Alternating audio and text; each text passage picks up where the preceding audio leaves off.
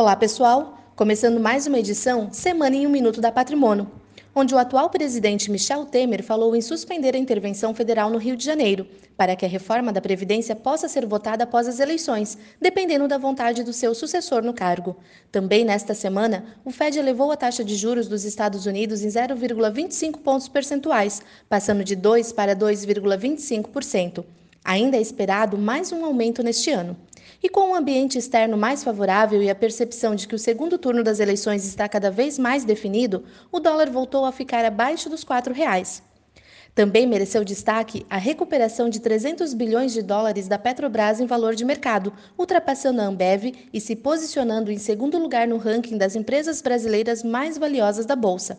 Estas foram as principais notícias dessa semana. Assine nosso podcast pelo site patrimono.tv e receba a Semana em um Minuto em seu celular. Um ótimo final de semana e até a próxima sexta!